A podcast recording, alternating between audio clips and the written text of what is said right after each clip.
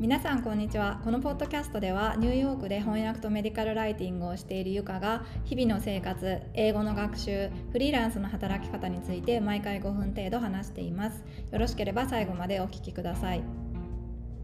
今日はフリーランスのメディカルライターとして気をつけている3つのポイントについてお話ししたいと思います。1つ目は仕事の依頼があった時にクライアントが何をしてほしいと思っているのかを確認するということです。クライアントが翻訳会社に依頼した仕事を私が引き受けてライティングをしているという働き方なんですけども翻訳会社のプロジェクトマネージャーさんから伝えられた情報をもとにライティングの仕事をしていくということになります。でただ問題なのがクライアントの方も例えば資料があってで最終的にこのようにしてほしいっていう目標があるんですけども具体的に細かいところがよく分かっていないっていうことがあります。でその場合は私が仕事を引き受けても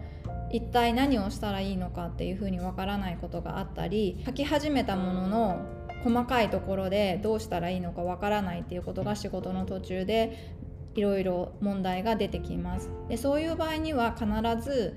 その度にクライアントに確認をして例えば必要な資料が足りないっていうことが分かったらその時点でクライアントに追加の資料の提出をお願いしたりとかこれはあのフリーランス一般に言えることだと思うんですけどもあまり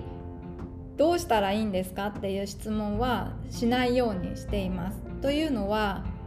やってほしいいろいろな仕事をやってほしいと思う思いから外注をしていてもちろんいいものができてほしいっていう思いはあると思うんですけどもただあまりにもこちらから何度もどうしたらいいのか何をしたらいいのかっていうことを質問するとクライアントにとっては手間が増えてしまうんですね。なので何か質問するとしたらどうしたらいいですかではなくてこのようにしようと思っていますがそれでいいですかとかこのようにするのとこのようにするのとどちらがいいですかっていうふうに相手が選択しやすいように質問をするっていうように心がけています。ライティングの仕事はかなり長期間に数ヶ月にわたることが多いので途中で資料が追加されたりとかあとクライアントの方で最初に思っていたのとだんだん方向が違ってきたりっていうこともあるので相手の意向を確認しながらそれに沿った形で進めていく。なので自分がするべきことと相手の意向っていうのをのバランスがとても難しいと思っています。相手のしてほしいこと通りにしようとしても相手自身がクライアント自身が何をしてほしいのか分かっていないこともあるのででただそこで自分が思っているようにしようとするといやそうではないっていうふうに相手がに否定されることもあるんですね。でそういう時もそこで気分を悪くしたりせずに基本は相手がしてほしいようにする。でもし相手が何をしてほしいかわからない時にはこちらからいくつか提案をする。でそれがもし選ばれなくても気にしないっていう風な気持ちでいるのがいいと思います。2つ目はスケジュールは自分で立てるっていうことになります。で私の場合はプロジェクトマネージャーさんがいてクライアントとライターの間をつなぐ役割を果たしてくださっていてでスケジュールについても最終的には締め切りがいつで途中の段階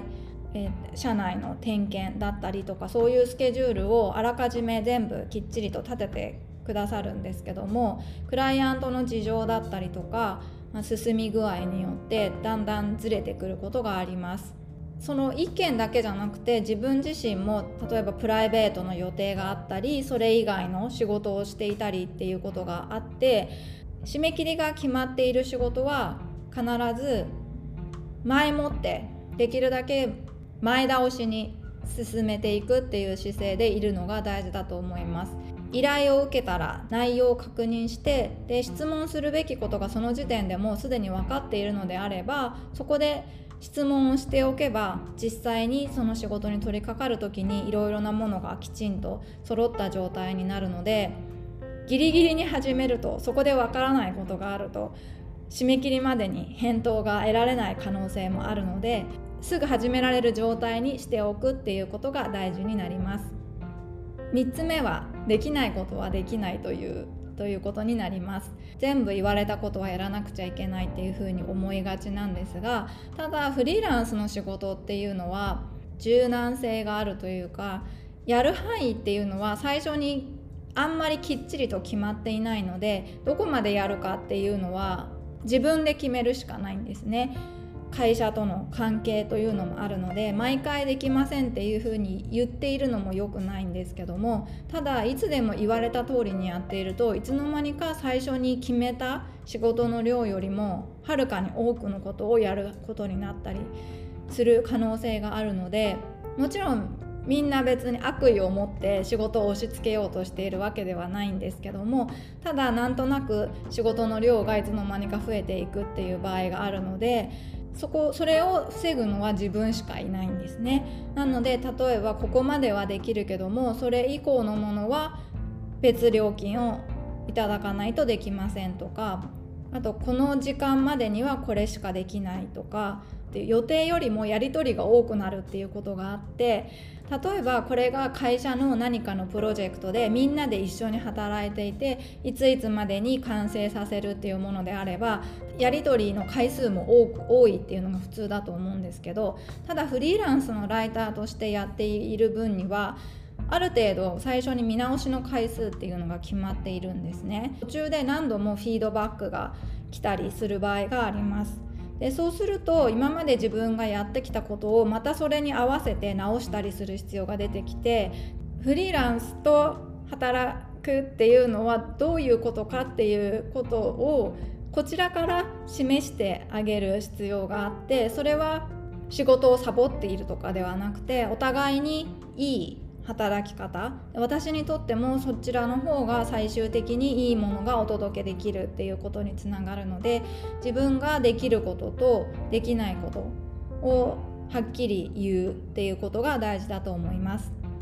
今日は私がメディカルライティングで気をつけている3つのこと。1つ目はクライアントが何を望んでいるかを確認しながら進めていくっていうことと2つ目はスケジュールは自分で立ててできるだけ前倒しに進めていく。で3つ目はできることとできないことを自分の中ではっきりさせるっていうことになります。ではまた次のポッドキャストでお会いしましょう。